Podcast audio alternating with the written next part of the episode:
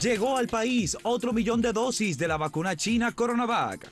El Gran Santo Domingo, toque de queda, será de 8 de la noche a 5 de la mañana todos los días por aumento de COVID-19. 6.421 millones de pesos se invierten en cuatro provincias del suroeste.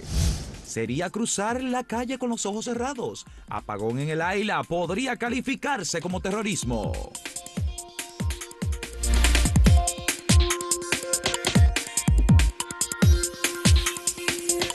Gobierno dominicano anunció ayer, el presidente Luis Abinader, la decisión de eh, restringir más las medidas eh, de socialización en el Gran Santo Domingo.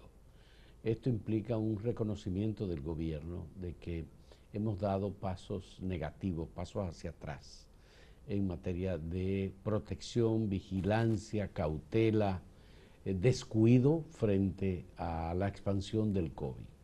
El toque de queda a partir de mañana jueves en el Gran Santo Domingo, que incluye la provincia de Santo Domingo y el Distrito, y nacional. el distrito Nacional. Alguna gente parece no entenderlo, pero es el toque de queda a partir de las 8 de la noche hasta las 5 de la mañana.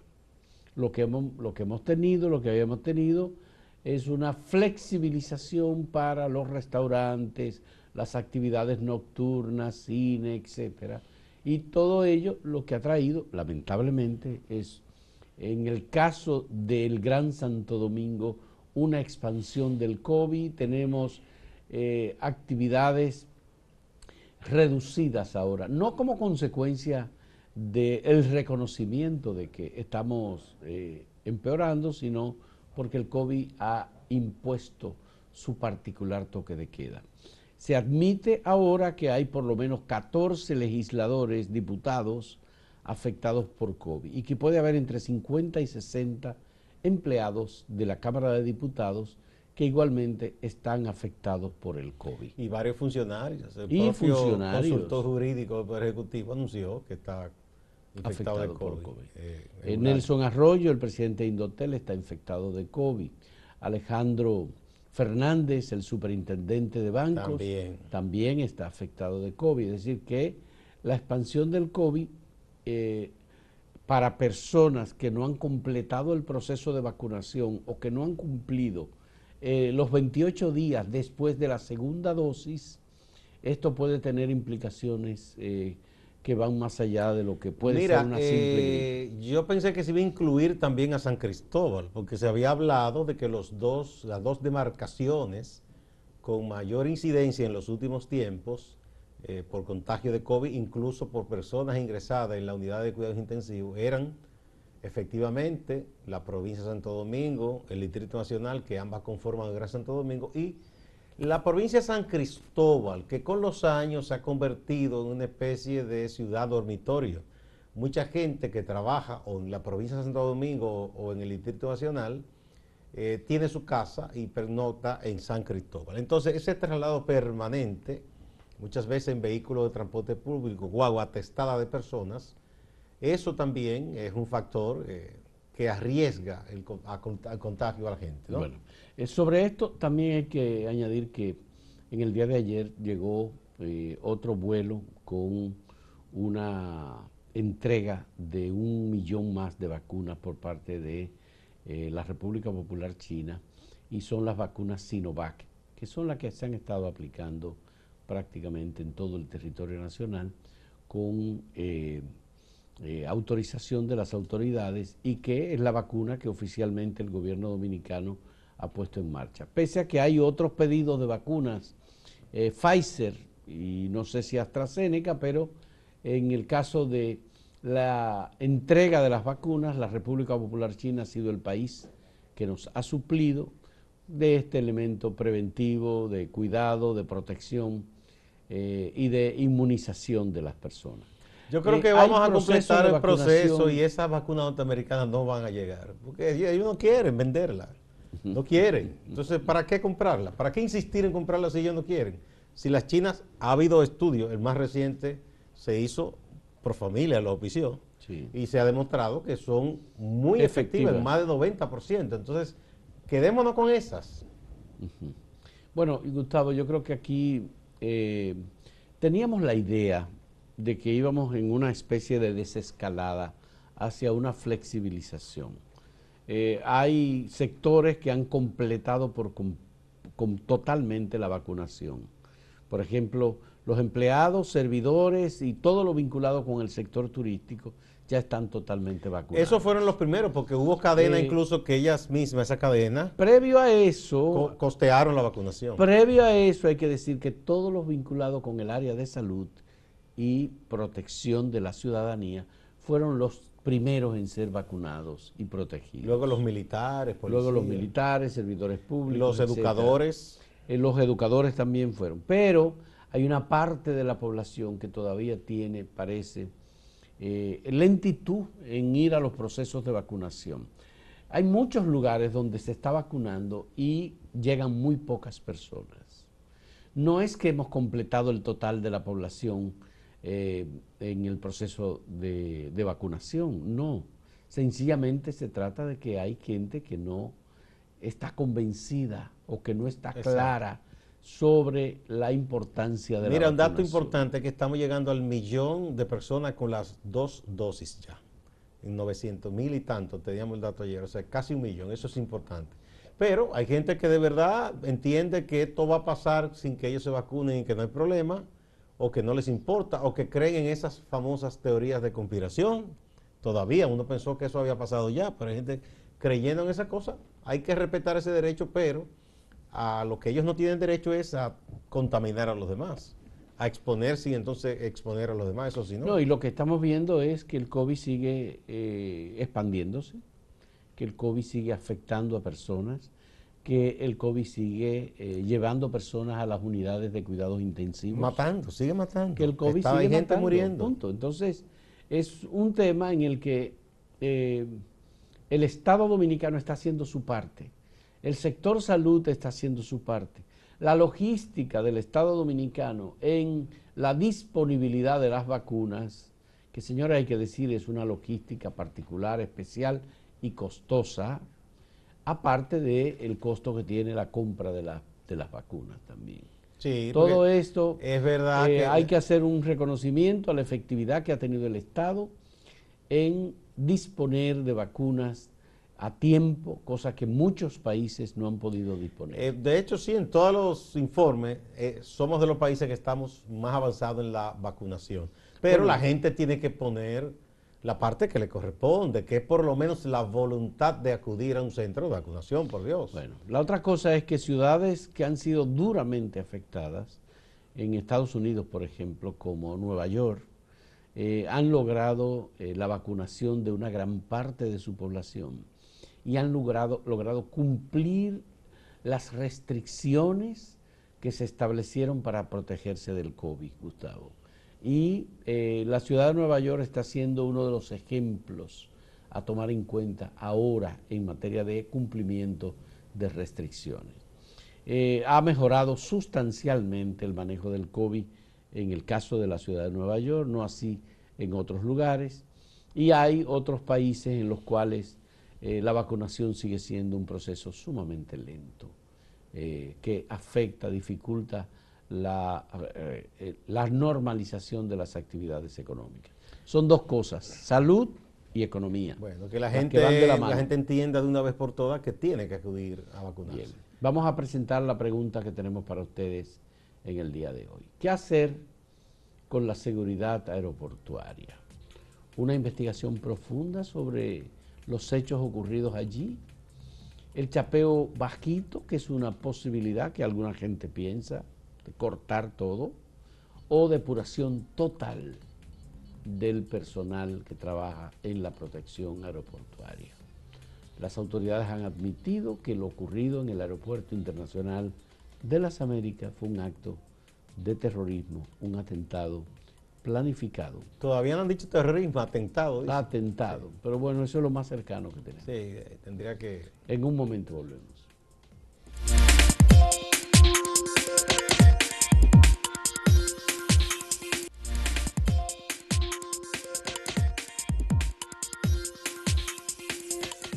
Noticia positiva, importante, divulgada ayer, eh, es eh, la relativa a la inversión de más de 6 mil millones de pesos en la región Enriquillo, que es la que abarca desde Barahona a esa parte del sur, como llaman profundo, es importantísima. ¿Por qué? Porque esto viene a complementar el plan que hay para el desarrollo turístico de Pedernales y zonas aledañas. Para nadie es un secreto que el sur es la región más pobre del país y que incluso en los renglones en que el sur era competitivo, en el caso de la agricultura con San Juan, la propia Barahona con el cultivo de plátanos, ha tenido su merma y ha tenido problemas en los últimos años. De manera que esta inversión importante que conllevará el, puerto de Barahona, ¿verdad? Que es un puerto que necesita ser modernizado y casi reconstruido de nuevo. Eh, eso va a dinamizar mucho eh, la economía de esa zona, más eh, se complementa con los planes que hay para Pedernales, que ya hay acuerdos para hoteles boutique, por ejemplo, en Cabo Rojo, y más el, arreglo de, carreteras y acueductos eso es, muy importante porque es una zona que ha estado operando hace muchos años, es siempre la olvidada, incluso habiendo tenido presidentes que son de esa región, como que se le olvida después. Está hablando de Danilo Medina. Danilo en el caso de San Juan, pero Danilo por lo menos en San Juan se hizo un poquito más, ¿verdad? Pero eh, otros que funcionarios que son o de Barahona o de esos lugares, como que una vez que están aquí se les olvida la región de la, cual son originarios. Mira, Gustavo, el sur ha sido una región, en el caso de Enriquillo como tal, pero la región sur del país ha sido una zona muy eh, eh, olvidada. Y no solamente olvidada, sino que aunque se han hecho intentos, por ejemplo, se ha querido desarrollar el turismo en el sur del país. No ha habido forma. El turismo se ha desarrollado en el norte de República Dominicana, Puerto Plata, toda la costa norte, Samaná, eh, noroeste y el este del país. Pero en el caso del sur no ha habido forma. Luego, bueno, se hizo y se hizo una gran campaña en los gobiernos del doctor Joaquín Balaguer para construir un aeropuerto, porque decían, el desarrollo turístico del sur va a comenzar cuando haya un aeropuerto. Se hizo María Montes. Y se construyó en Barahona el aeropuerto María Montes. Y estuvo bien que se construyera, pero no, no se hizo la otra parte que correspondía al sector privado de hacer las inversiones. Pero no, no solamente las inversiones, ¿cuántas habitaciones hoteleras hay en el sur? Sí, pero esas eran las inversiones. Bueno, pero se Porque Puerto, primero Puerto Plata, por ejemplo, el gobierno hizo una gran inversión, pero luego el sector privado la complementó. Ya. Bueno, luego está el tema del puerto. El gobierno acaba de invertir eh, una gran cantidad de dinero. De esos seis mil y tantos millones de pesos, la mayor parte de ese dinero es para la reconstrucción del puerto de Barahona que el presidente inauguró ayer. sí, o le dio reapertura ayer. Sí, eso es importantísimo. el puerto. de Barahona, como puerto importante para eh, la industrialización y para el comercio las exportaciones etcétera. No, y si, si, el turismo arranca en grande, pudiera habilitarse una parte del puerto para cruceros, por ejemplo. Bueno, es que una de las posibilidades que tiene de arrancar el turismo es Pedernales, es Bahía de las Águilas. Y ahí hay un tema conceptual de, bueno, ¿cuál es el modelo de desarrollo turístico que el gobierno, en este caso el Ministerio de Turismo, piensa desarrollar con algún tipo de fideicomiso o con un eh, tema de alianza público-privado. ¿Van a ser o no un aeropuerto, por ejemplo, en Pedernales? Yo no sé si aeropuerto. Pese a que, pese a que Barahona tiene un aeropuerto. Quizás, quizás no será lo fundamental un aropuerto en Pedernales. Con que Está se, bien, pero... Con que se dé mantenimiento y se, se readecue María Montes, pienso que, es importante. ¿Qué tipo de instalaciones turísticas necesita Son hoteles boutique, es que se habla de Cabo Rojo, ya se anunció uno. Porque ahí no soporta una carga muy densa. pues el Hotel Boutique, Gustavo, es un hotel muy pequeño individual en donde las personas, y dicen que esa va a ser la tendencia del turismo, en donde las personas van a estar más o menos semi aisladas. No es un turismo masivo. No es masivo, no. Entonces. Pero eso se pudiera hacer para fines de Cabo Rojo, que es lo que ha dicho Juan Yadó y otro, que es la zona que más lo soportaría y, conveniente, además porque sabemos que hay un, un, parque nacional cerca que no es bueno que se afecte. Entonces, en Barahona sí se puede hacer un turismo más masivo si se construyen instalaciones. Bueno, ¿qué va a pasar con eh, las minas que hay en esa zona. ¿Qué va a pasar con esas minas? ¿Van a seguir explotándolas? Yo creo que hay una explotación medio secreta que se está dando con exportaciones eh, de, eh, material minero hacia China y algún otro país. Bueno, de hecho hay un lugar en Barahona que se han hecho reportes que hay un conflicto porque se está explotando algún tipo de, mineral ahí. Y los agricultores se están oponiendo, entonces cuentan con el apoyo de, la, de la iglesia en eso. Bueno, cuando tú hablas de agricultores, habría que tener mucho cuidado porque no se trata solo de agricultores, sino de depredadores. Sí, no, pero yo me refiero a agricultores. no, no, no, no, no, pero no, no me refiero a gente que aparece, ¿no? Ahí hay gente asentada hace muchos años también, ah, porque había tierra que la desea. Eso se me estoy refiriendo, ¿no? Bueno, pues de todos modos el sur tal vez necesita algo más allá que alguna inversión.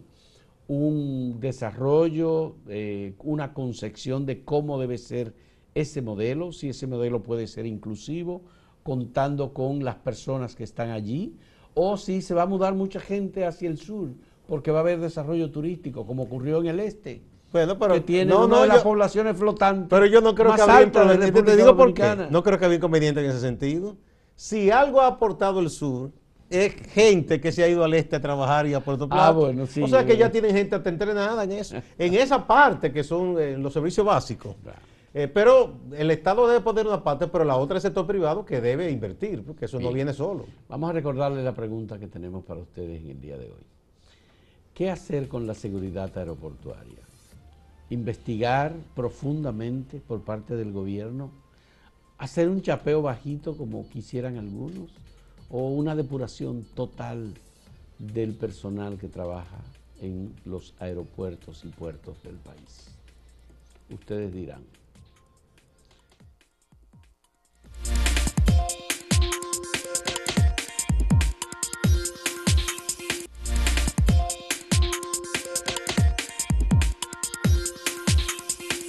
Veamos algunos de los resultados eh, que hemos recibido de parte de ustedes respondiendo a la pregunta qué hacer con la seguridad aeroportuaria. De las opciones que presentamos, la investigación profunda está en primer lugar con el 51.9%, 52% sería ese. Y en segundo lugar está la depuración total del personal con 32.91% seguido con el concepto chapeo bajito. Eso es cancelar a todo el mundo de ese departamento. Es un 15.19%. Eso es en el, en el portal, en acento. Veamos en Twitter. Mire, en Twitter eh, también eh, la opción más votada es la investigación profunda, 41.1%. Y casi empatada con esta opción está la depuración total, 40.4%. Y entonces el chapeo bajito, que es cancelar a todo el mundo, ¿verdad? En buen dominicano, 18.5%. Sí. En YouTube el 63% se va con la investigación profunda, seguido con la eh, depuración total, 25%. Y la opción del chapeo bajito se queda en un 11%. Ahí hay 6.500 votos. Aquí tenemos la opinión de JM que dice, ninguna son correctas. Lo que tienen que hacer es darle mejores equipos, controles y una mejor preparación. Quitarlos y poner gente nueva sería un atraso. un atraso. Sergio Holguín dice, todas las anteriores son correctas. Rafael Ravelo Roldán dice, esto es un hecho muy serio de seguridad nacional no es un chiste y hay que precisar responsables. Investigación con personal extranjero de las líneas aéreas en desarrollo de destino esa noche. Americanos, españoles, sin dominicanos y conoceremos la verdad. No hay confianza en un solo dominicano. Es usual ese tipo de equipo de investigación en asuntos aéreos. Aprovechemos la oportunidad. Ese no tiene mucha fe nacional. No, no tiene. El dominicano ausente, ausente. Dice, comprobar que todo funcionaba bien. Y si es un sabotaje, que caiga todo el peso de la ley, aunque nunca se sabrá. Hay un montón de ladrones del gobierno pasado y ahí andan como si nada. El Timacle dice, sectores PLDistas desplazados de poder conspirando por los arrestos a sus miembros en los casos de corrupción. Bueno, esas son nada más que algunas de las opiniones que hemos recibido, son muchas las otras. Muchas gracias por su participación. Vamos a pasar ahora con Máximo Laureano, nuestro compañero en Santiago, que tiene como cada día nuevas informaciones importantes. Adelante, Máximo. Santiago, que solo había tenido clases de manera presencial en los municipios de Sabana Iglesia y Villa Bisonó, es decir, Navarrete, este 25 de mayo hizo una apertura en toda la provincia. Para dejar, abierto, para dejar abierta esta segunda fase, las autoridades de educación hicieron una actividad en la escuela Francisco Arias en el sector La Otra Banda. Desde allí, la directora regional Marieta Díaz hizo algunas valoraciones.